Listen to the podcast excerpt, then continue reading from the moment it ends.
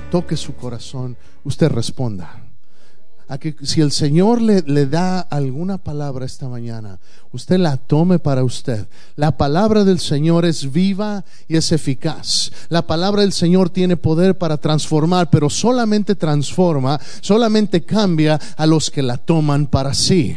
Porque la puedo leer como un libro de literatura nada más, la puedo tomar nada más como un libro y ya. Pero aunque tiene verdades que pueden trascender en mi vida, a menos de que yo las crea para mí, no tienen poder sobre mi vida. Pero cuando yo le abro la puerta al Señor y le digo, Señor, esta palabra es para mí, entonces automáticamente hay algo que pasa en lo espiritual. ¿Cuántos saben que hay un mundo espiritual? Hay un mundo espiritual en el cual dice la palabra en el capítulo, en Efesios capítulo 6, lo estuvimos leyendo varias semanas pasadas. Mi lucha no es contra carne y sangre, mi lucha es contra principados, contra potestades, contra huestes de maldad. En otras palabras, la lucha que tengo en este mundo, hermano, fui plantado en este mundo por un propósito específico, pero mi alma es eterna y lo que yo haga en esta vida, yo debe tener consecuencias eternas. Y si no tiene consecuencia eterna, entonces no debe ser una prioridad en mi vida. Te estoy diciendo esta mañana, todas las cosas que hagamos, perspectiva eterna. Perspectiva eterna. ¿Por qué? Porque para allá vamos. Porque yo no sé si el Señor me llame a su presencia el día de hoy o no, pero mi alma está segura en Cristo. Y si tú has recibido a Cristo como tu Señor y Salvador, tú también estás seguro en Cristo. Jesús viene pronto. Él puede venir hoy. Y estamos seguros, pero en lo que viene, en tanto que Él regresa por lo que, por los que Él ha llamado sus hijos, los que lo hemos recibido, los que hemos creído en Él y hemos puesto nuestra confianza en Él, tenemos esta vida en la que estamos tú y yo. Tenemos esta realidad física, esta realidad temporal en la que vivimos tú y yo. Y no es nada más para que vivamos el American Dream, el sueño americano, como dicen. No es nada más para que tenga un buen trabajo y tenga un buen sueldo y tenga una familia, que nada de esas cosas son malas, que tenga un carro o dos o una moto, como el hermano Glenn uh, quisiera o tuvo. La realidad de las cosas es que no hay nada de malo en esas cosas. Pero tengo que entender que para esta hora he llegado. Aquí a esta, que Dios me plantó en esta tierra, en toda la historia. Dios es el mismo ayer, hoy y siempre. Amén. Dios es el alfa y la omega. Amén. Él decidió que tú, entiéndeme esta mañana, Él decidió que tú existieras en estos últimos tiempos. Él decidió en su soberanía, en su designio, no que tú y yo viviéramos en los tiempos antes de Cristo, que pudo haber sido. No, no, no, fue la voluntad de Dios que tú y yo viviéramos cuando Jesús estuvo aquí en la tierra. No fue la voluntad de Dios que tú y yo naciéramos y viviéramos hace 500 años, cuando se descubrió este continente. No fue la voluntad de Dios que tú y yo naciéramos hace 100 años. La voluntad de Dios fue que tú y yo naciéramos en el momento indicado. La Biblia me dice que Él planeó tu vida y mi vida, que Él pensó en ti desde antes de la fundación del mundo. No hay nada que pase por accidente. Tu vida es relevante en el reino de Dios si lo crees. Tu vida tiene relevancia. Dios te plantó en esta tierra con un propósito. Por un, te decía, Dios tiene temporadas, Dios tiene eh, estaciones, lo vemos en todo. Ah, tenemos el tiempo del día, tiempo de la noche, tenemos la primavera, el verano, el otoño, el invierno. Hay temporadas, tenemos temporada. Dice Lamentaciones, digo Eclesiastés capítulo 3, todo tiene su tiempo. Y todo lo que se quiere debajo del cielo tiene su hora. Hay tiempo de nacer, hay tiempo de morir. Hay tiempo, hay tiempo de reír, hay tiempo de llorar, hay tiempo de, recibir y hay tiempo de dejar ir, como lo estamos haciendo conmigo y con Karina. Hay tiempos, déjame decirte esta mañana, Dios te ha plantado en esta su casa con un propósito para, para una realidad. Dios te ha plantado en este lugar para una, con un propósito, Dios te tiene en este lugar. No es nada más porque, ay, pues es el domingo y hay que encontrar en alguna iglesia o, o, o, como te decía, no es nada más para que busques tu propósito. Dios tiene un propósito mayor de lo que tú imaginas para tu vida. Dios quiere que tu vida sea relevante para el reino de Dios. Quiero hablarte de una historia esta mañana. Si abres tu Biblia en el libro de Esther, capítulo 4. Quiero decirte, el título del sermón es, para esta hora has llegado. Dile a tu vecino, para esta hora he llegado. Para esta hora he llegado. For such a time as this, I'm here. Para esta hora he llegado. Esther capítulo 4. En esta historia, hermano, el pueblo de Israel está bajo el dominio del rey Asuero. Y el rey Asuero tiene a un consejero, tiene a un oficial que se llama Amán. Y este oficial es un oficial perverso, es un oficial que tiene autoridad sobre el pueblo de Israel y quiere destruir al pueblo de Israel. Y se acerca y se acerca al rey y le dice, "Rey, mira estos, hay un pueblo hay un pueblo que no sigue lo que tú quieres que siga. Hay un pueblo que no alaba como tú alabas. Hay un pueblo que tiene otro Dios, que no eres tú su Dios, que no te, que no te dan la reverencia a ti. Hay un pueblo que cree de manera diferente. Sabes, es tiempo que el pueblo de Dios se distinga de lo que no son pueblo de Dios. Que la gente sepa, ah, ese hermano, ese es diferente. Ese no habla como los demás. Ese no escucha la misma música que los demás. Ese no toma las cosas que no son de él como los demás. Esa no chismea como los demás. Ese joven se mantiene puro, no anda acostándose con otras como los demás.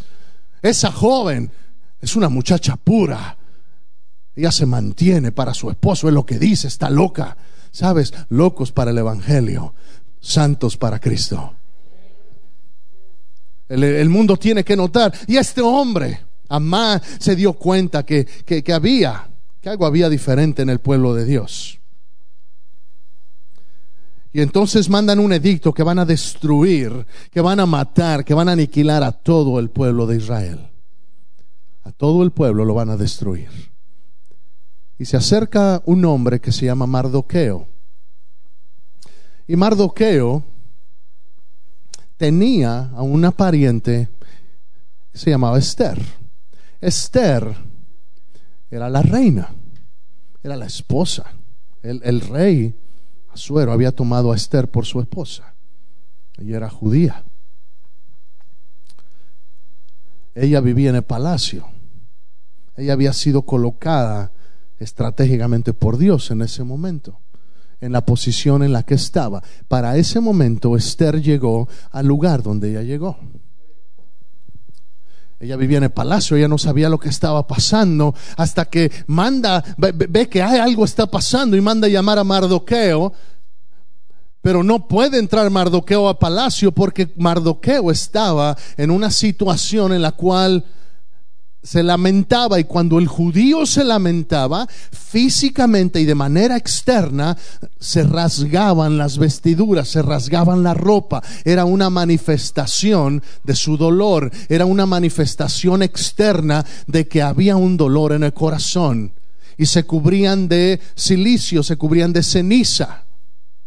Y nadie que estuviera en esa condición podía entrar al palacio. Entonces la reina Esther le manda ropa y dice Mardoqueo, ahí te mando ropa. Mardoqueo dice, no, este dolor es demasiado intenso, necesito que mi cuerpo manifieste el dolor que hay por el pueblo de Dios. Hoy en día Dios quiere levantar mardoqueos en esta iglesia, gente que interceda por el pueblo de Dios gente que tenga una visión de decir, no nomás se trata de mí, se trata de mis hermanos en Cristo. Dice la palabra del Señor que Jesús dijo, y conocerán a mis discípulos, ¿por qué? Por la manera en cómo se aman por la manera en cómo se relacionan. Los varones que tuvimos la oportunidad ayer de estar trabajando en el terreno de la iglesia, desde la mañana cortando y en la tarde con el fútbol que hubo, la comida que hubo, los que no fueron se perdieron de unas fajitas bien buenas. Déjeme decirle, qué, bella, qué bella fraternidad hubo. Yo espero que esta tarde usted vuelva y regrese para fraternizar, para que estemos juntos para que, para que hagamos lo que dice la palabra, me alegro con los que se alegran y también me duelo con los que se duelen. Yo me alegro cuando tu hermano, cuando Dios te bendice, ¿sabes qué? Yo me debo alegrar contigo. No como algunos que ah, ya le dieron, mira, ya, ya le dieron un aumento y a mí no, qué injusto. Mira, el hermano o la hermana ya trae carro nuevo y yo todavía con mi carcacha y como que hay ciertos, cierta envidia a veces en el pueblo de Dios. Déjame decirte, gózate cuando Dios bendice a tu hermano, tú gózate, es tu hermano, es tu mismo hermano, es tu misma hermana. Gózate. También la Biblia dice, duélete con los que se duelen. Si hay alguien que tiene algún dolor, nos dolemos juntos. No, no, no, nos afligimos juntos. Si hay alguien que tiene necesidad, para eso está la iglesia, para que juntos nos levantemos, para que juntos nos impulsemos. Tiene que haber una unidad en la iglesia. Y siempre que hay unidad, siempre que el pueblo de Dios está trabajando junto, viene el enemigo. Y es lo que estaba haciendo Amán, es lo que estaba haciendo este hombre. Así están trabajando juntos, no hacen lo que el resto hace. Vamos a destruirlos.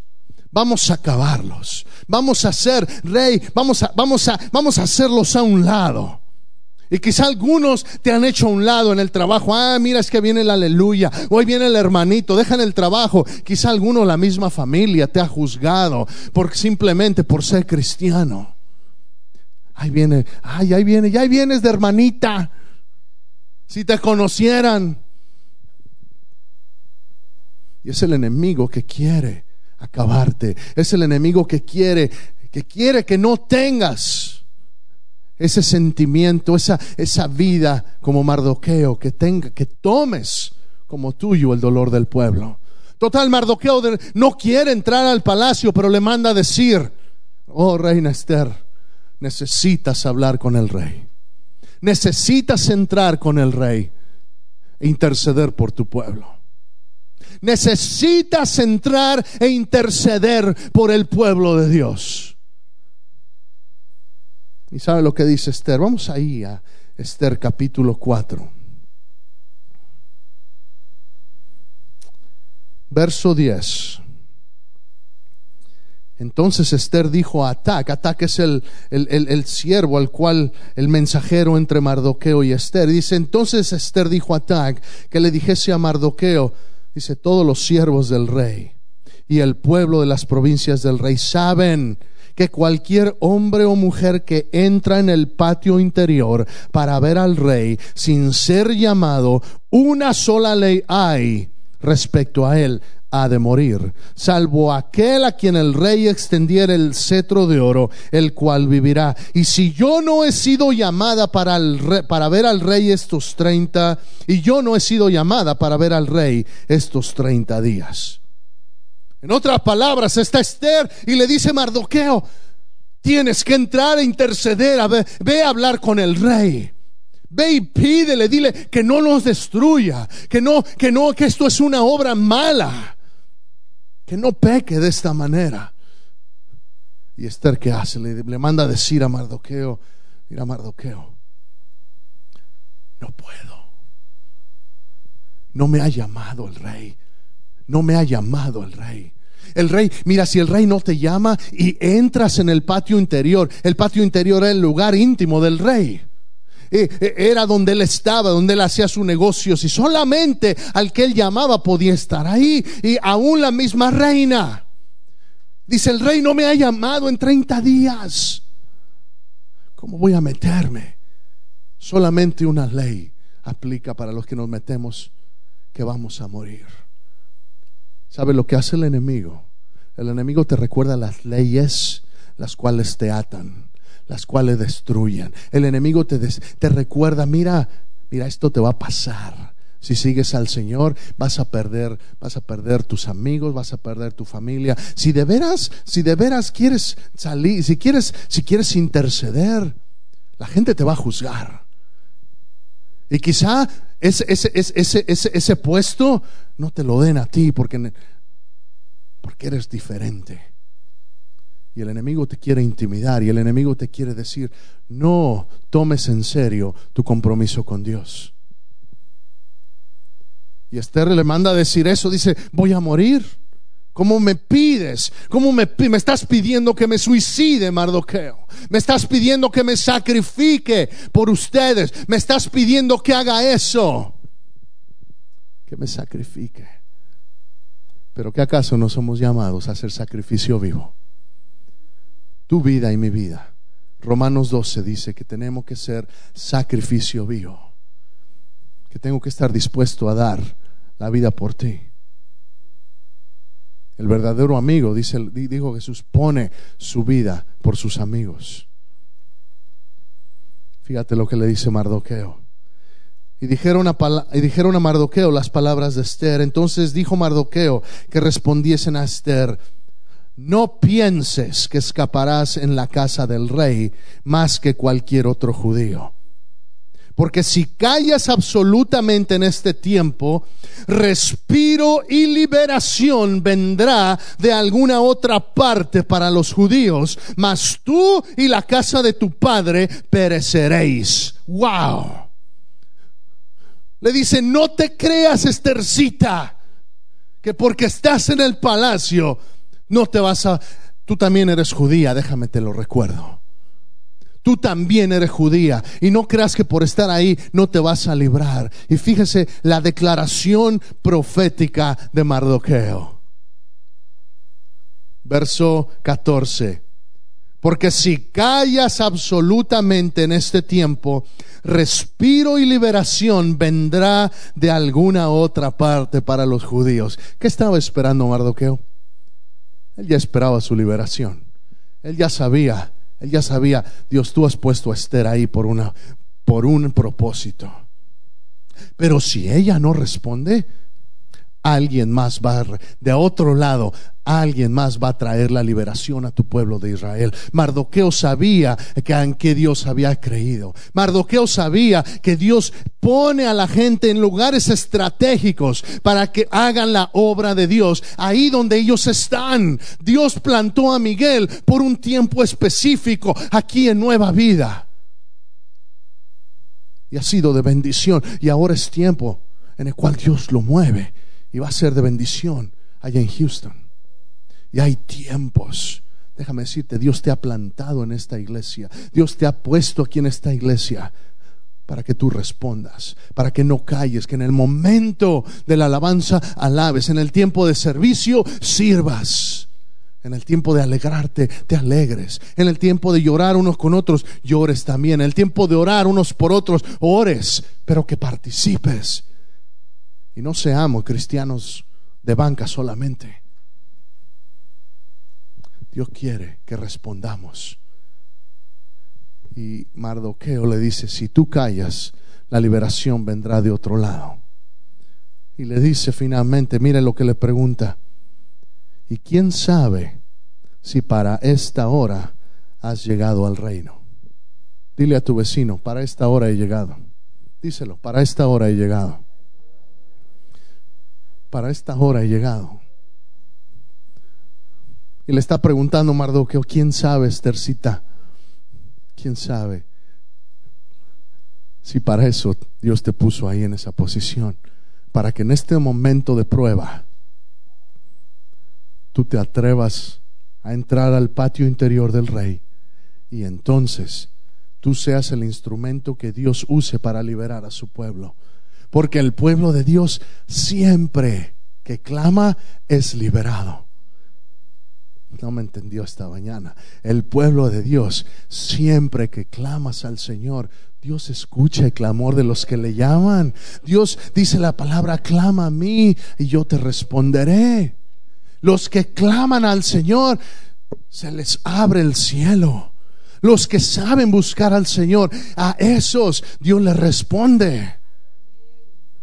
Mardoqueo sabía eso. Mardoqueo sabía, estoy clamando. Por eso no voy a dejar de clamar. Por eso no me voy a poner ropas de palacio. Por eso voy a seguir clamando. Pero yo sé que Dios va a liberar al pueblo de Israel de este hombre malo. Y lo va a hacer a través de Esther. ¿Por qué? Porque Dios te puso ahí. Pero si tú, Esther, decides no obedecer el llamado del Señor, Dios va a levantar a alguien más, porque el pueblo de Dios no depende del capricho de una persona, el pueblo de Dios depende de Dios. Dios es el que si no es uno, levanta a otro, pero el pueblo de Dios tiene que seguir avanzando. La iglesia de Dios tiene que seguir avanzando.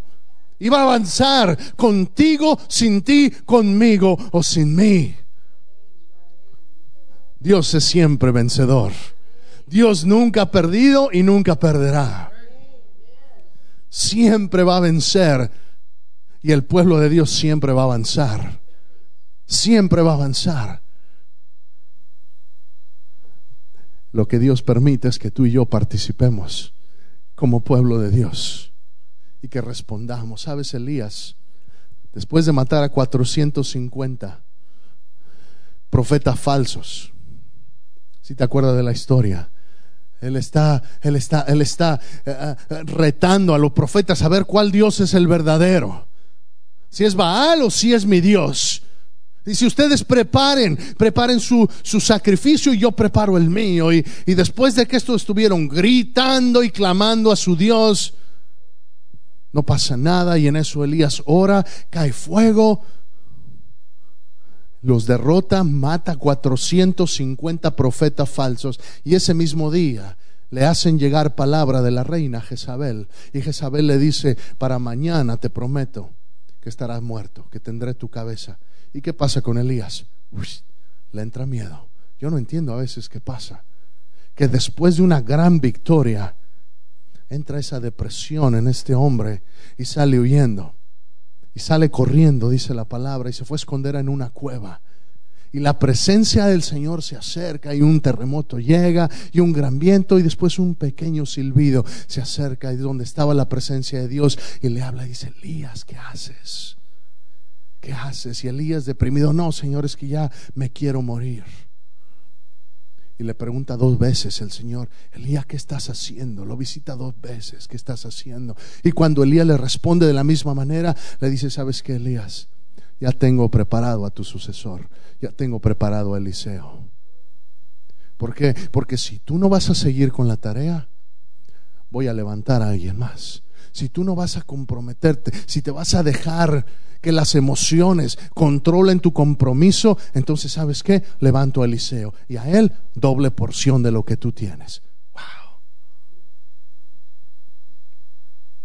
Pastor, ¿de qué nos está hablando? Le estoy hablando de que para este tiempo has llegado aquí, que Dios te ha plantado en esta iglesia que Dios te ha plantado en esta ciudad, que Dios te ha plantado en este, en donde quiera que el Señor te tenga, lo que nos está viendo por internet. Déjeme decirle, Dios lo ha plantado en ese lugar donde usted está, para que usted sea un siervo del Señor, para que usted sirva, para que usted no solamente sea un cristiano pasivo, sino que seamos cristianos que para lo que Dios nos ha plantado, para eso estamos. Somos gente fiel. Somos gente fiel. Dios quiere un pueblo comprometido. Ya le he dicho esto antes, mi compromiso con Dios se refleja directamente en mi compromiso con la iglesia. Mi compromiso con Dios se manifiesta en mi compromiso con la iglesia. No puedo decir, ah, yo sí estoy bien comprometido con Dios. Bueno, palabras todos podemos decirlas, ¿cierto o no? Pero mi compromiso activo con la iglesia demuestra cómo está mi compromiso con Dios. Le puedo decir una cosa. Mi esposa y yo constantemente nos preguntamos y oramos, Señor, trae más gente. Hay mucha gente aquí que ya, ya sirve. Muchos eh, yo veo y, y si no enseñan aquí, enseñan allá. Y si no son ujieres, eh, están en la sala cuna. Esta iglesia sirve. Y yo le doy gracias al Señor y mi esposa nos vamos a platicar. Damos gracias al Señor porque muchos sirven, sirven. Para eso te ha plantado el Señor, para que seas fiel con lo que Él te ha dado. para que sea fiel con lo que te haga. Pastor, no hago mucho. Lo poco que hagas, hazlo fielmente. En su tiempo, Dios te da más. En su tiempo, Dios te da. Sé fiel con lo que tienes. No entierres ese talento que Dios te dé. ¿Por qué? Porque con el tiempo, cuando Él te venga a pedir cuentas, en lugar de que te dé más, lo poco que tienes, te lo va a quitar y se lo va a dar a otro que ha sido mostrado fiel. Iglesia, tenemos que ser fieles como varones con nuestras familias, tenemos que ser fieles con nuestros hijos, tenemos que ser fieles familias con la iglesia, iglesia, tenemos que ser fieles con la comunidad, tenemos que ser fieles y el Señor nos va a dar más. Esta mañana te estoy diciendo, ah, Mardoqueo le dijo a Esther, si callas ahorita, Dios va a levantar a alguien más, pero Dios te quiere usar a ti, Esther. Quizá para eso te plantó el Señor ahí en esa casa. Déjame decirte lo que le estaba diciendo Mardoqueo en otras palabras es Esther, ponte activa, deja las preocupaciones del mundo y haz lo que sabes que Dios te dice que tiene que hacer. Entra en el patio del rey, no te importe, Él te va a otorgar el cetro de oro. Y sabes, Dios siempre respalda aquello. Sabes, Pedro no hubiera podido caminar en agua si se hubiera quedado dentro de la barca. Tuvo que tomar fe para tomar ese primer paso decir, sí Señor, voy para allá. Y aunque todo era ilógico, ¿a poco voy a poder caminar en agua?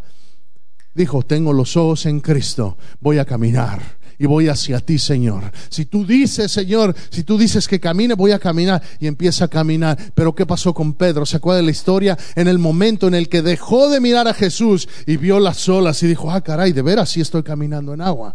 En ese momento se empezó a hundir. Cuando quitamos la vista de Cristo, las cosas empiezan a ir para abajo.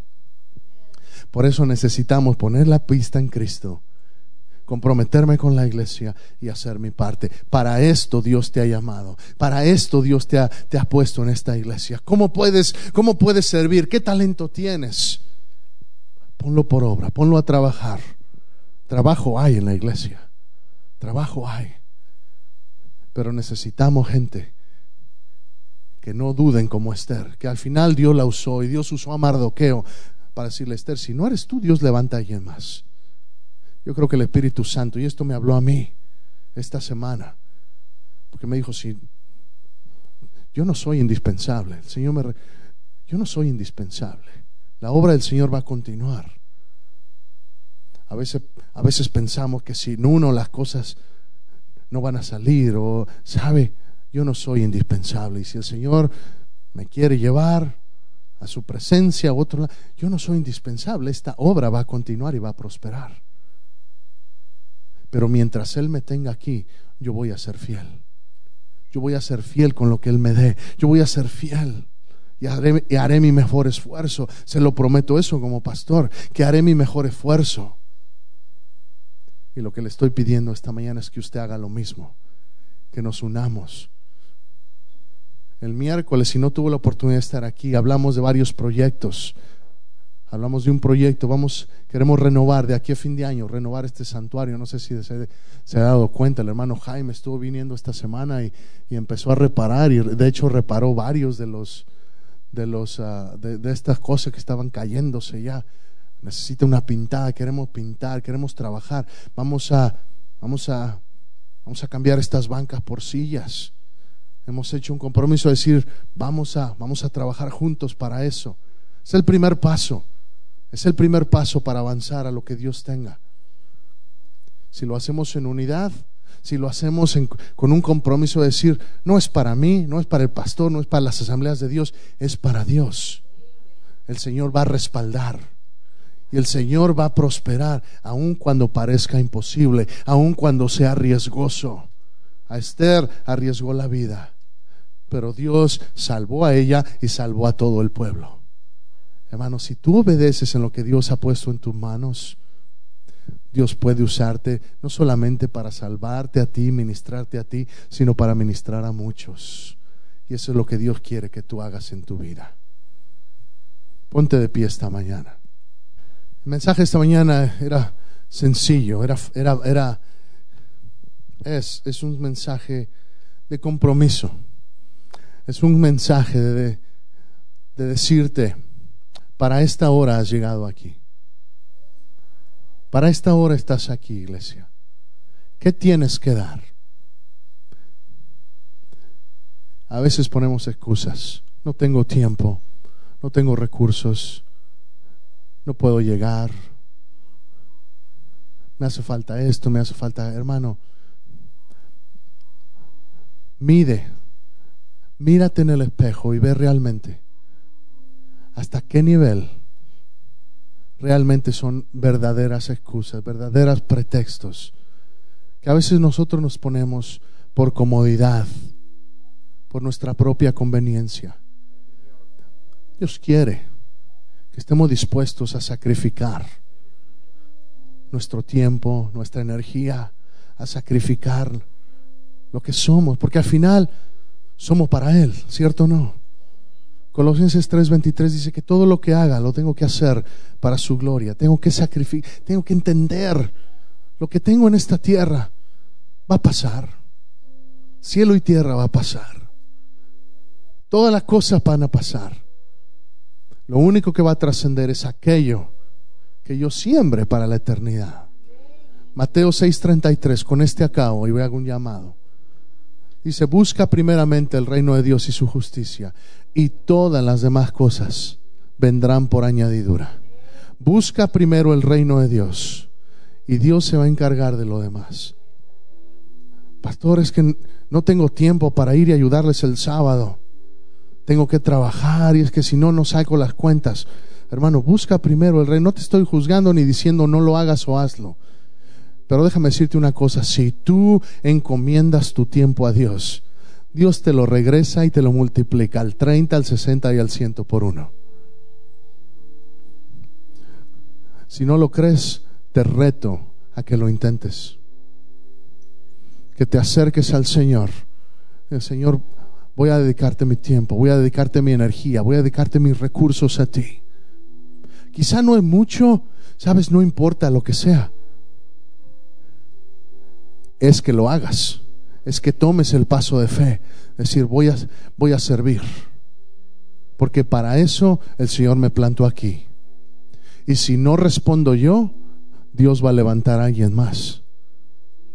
Si me escuchas, si no respondes tú, si no respondo yo, Dios va a levantar a alguien más. La obra de Él no se va a detener. Pero yo quiero participar de lo que Dios quiere que yo haga. Para eso Él me creó y yo quiero hacer lo que Él me creó. Yo quiero lograr los planes que Él tiene para mi vida. Cierra tus ojos. Esta mañana quisiera invitar, no sé si hay alguien esta mañana que nunca ha recibido a Jesús como su Señor y Salvador. No sé si hay alguien esta mañana que diga, pastor, esto quizás es nuevo para mí. Y Dios quiere que tú seas parte de esto. Dios quiere que entiendas que Dios te creó con propósito que no es para que vivas para tu propio deseo, para tus propios ah, ah, anhelos, que Dios te tiene un plan para tu vida.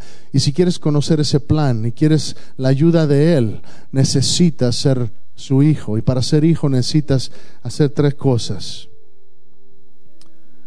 Necesitas primero reconocer que eres pecador. La segunda cosa, necesitas arrepentirte. Y la tercera cosa, necesitas invitar a Jesús a que sea tu Señor y Salvador. Habrá alguien esta mañana que diga, pastor, yo quiero recibir a Jesús como mi Señor y Salvador. Si hay alguien que quizá nos esté viendo por internet y usted también quiere recibirlo, mande un mensaje por internet y déjenos saber. Háganoslo saber. Habrá alguien esta mañana que quiera recibir a Jesús como su Señor y Salvador. Si hay alguien, levante la mano bien alto para que pueda verlo. Si nunca antes lo ha hecho, pero hoy quiere aceptarlo. Bien, si no hay nadie, entonces este llamado es para la iglesia, para aquellos que ya son hijos de Dios.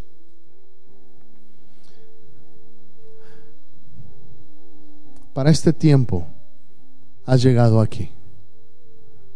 Y quizás has dejado que otras cosas se conviertan en excusas para que tu servicio no sea el que debe ser para que tu alabanza no sea la que debe ser, para que, para que tu compromiso con la casa del Señor no sea la que debe ser. Y has tenido miedo como Esther tuvo antes de responder al Señor. y has dejado que el pecado, has dejado, quizá hay algunos que han dejado que, que, vicios, has dejado que un pecado oculto, quizá, quizá no te sientes digno de ministrar o de servir, porque quizá en casa sabes que, que no estás bien con tu pareja, o, o, o, sabes que, que en lo secreto estás viendo pornografía y, y te sientes culpable y te sientes acusado. Quizá en lo secreto no puedes no puedes tener la libertad de alabar y sabes poner bien la máscara el domingo, pero, pero saliendo de aquí la realidad te vuelve a golpear. Esta mañana quiero decirte, Dios quiere que seas libre de, esos de esas culpas. Dios quiere que seas libre de esas excusas. Dios quiere que seas libre. Dios quiere que sirvas. Él te ha creado. Quizá para algunos es depresión, quizá para algunos son emociones que no te dejan, que no, que, que sientes que te, que te abruman y no puedes. Ya no puedes más. Y, y estás tan desanimado, estás tan desalentada. Que no, ¿cómo puedo, ¿cómo puedo dar lo que no tengo, pastor? Y es verdad. No puedes dar lo que no tienes. Por eso Dios quiere darte libertad esta mañana. Por eso Dios quiere levantar esa carga de tus hombros esta mañana. Y si hay alguien esta mañana al que le estoy hablando y tú sabes que de las cosas que he dicho el Señor te está hablando y te está diciendo, yo necesito responder en este momento, no te voy a avergonzar. En un momento todos vamos a pasar al frente. Pero si esta mañana el pecado te ha asediado, si esta mañana la depresión, el desánimo, cualquier cosa no te ha permitido que te comprometas como deberías, pero quieres ser libre de eso hoy. No más excusas. Levanta la mano y bájala. Si ese eres tú, levanta la mano y bájala. Yes. Alguien más. Todo con sus ojos cerrados. Alguien más. Yes. Alguien más. Thank you, Jesus. Finalmente, quizá quizá estás sirviendo bien, quizá estás activo. Dios quiere decirte, mantente fiel mantente fiel. Sé fiel con lo que Dios te ha dado para que Él te pueda dar más. Sé fiel con lo que Dios te ha dado para que Él te dé más. Le voy a pedir en este momento a los que levantaron la mano y a aquellos que, que ya están comprometidos con el Señor, pero quieren reafirmar su compromiso con Dios, que vengan al frente. Vamos a orar. Cinco minutos, le prometo, no más de cinco minutos. Y vamos a venir acá al altar y decirle al Señor, no más excusas. Yo quiero ser el que responda. Yo quiero ser la que responda. No más excusas, Señor. No más excusas. Y a lo mejor tú estás sirviendo, como te digo esta mañana. Y si ya estás sirviendo y estás entregado y quieres reafirmar tu servicio con Él, ven al altar también. Ven al altar esta mañana. Aleluya. Aleluya. Give me something. Give me con todo. Aleluya. Aleluya, aleluya. Abra, sus, abra su corazón, cierre sus ojos, pero abra su corazón en este momento. Y vamos a orar, Señor, no más excusas, no more excuses right now. No más excusas, Señor. No más excusas, Señor. No más excusas delante de ti, Señor. Padre, eh, eh, eh, quizá me he reservado el tiempo, quizá me he reservado, Señor, quizá me siento culpable por un pecado pasado. Déjame decirte en Cristo, eres libre. No dejes que el enemigo te robe, que el enemigo te intimide. Él te quiere destruir, sí, pero no hay nada que pueda separarte. Lo cantamos esta mañana, no hay nada, no hay nada que pueda separarte del amor del Señor. No hay nada que pueda ser. El Dios de, Abraham, el Dios de Isaac, el Dios de Jacob, es tu Dios también. Ese mismo Dios de las proezas de la Biblia está de tu lado esta mañana y quiere que sepas que eres libre, que eres libre de culpas, de pecados pasados en el nombre de Jesús. Hay alguien esta mañana que, que, que está acarreando un pecado, que estás, que traes una culpa de hace años. Y Dios quiere liberarte, Dios quiere que sepas, Dios quiere que sepas que, que Él te ha perdonado, que eres limpio, que eres limpio, que eres limpia por la sangre de Jesús.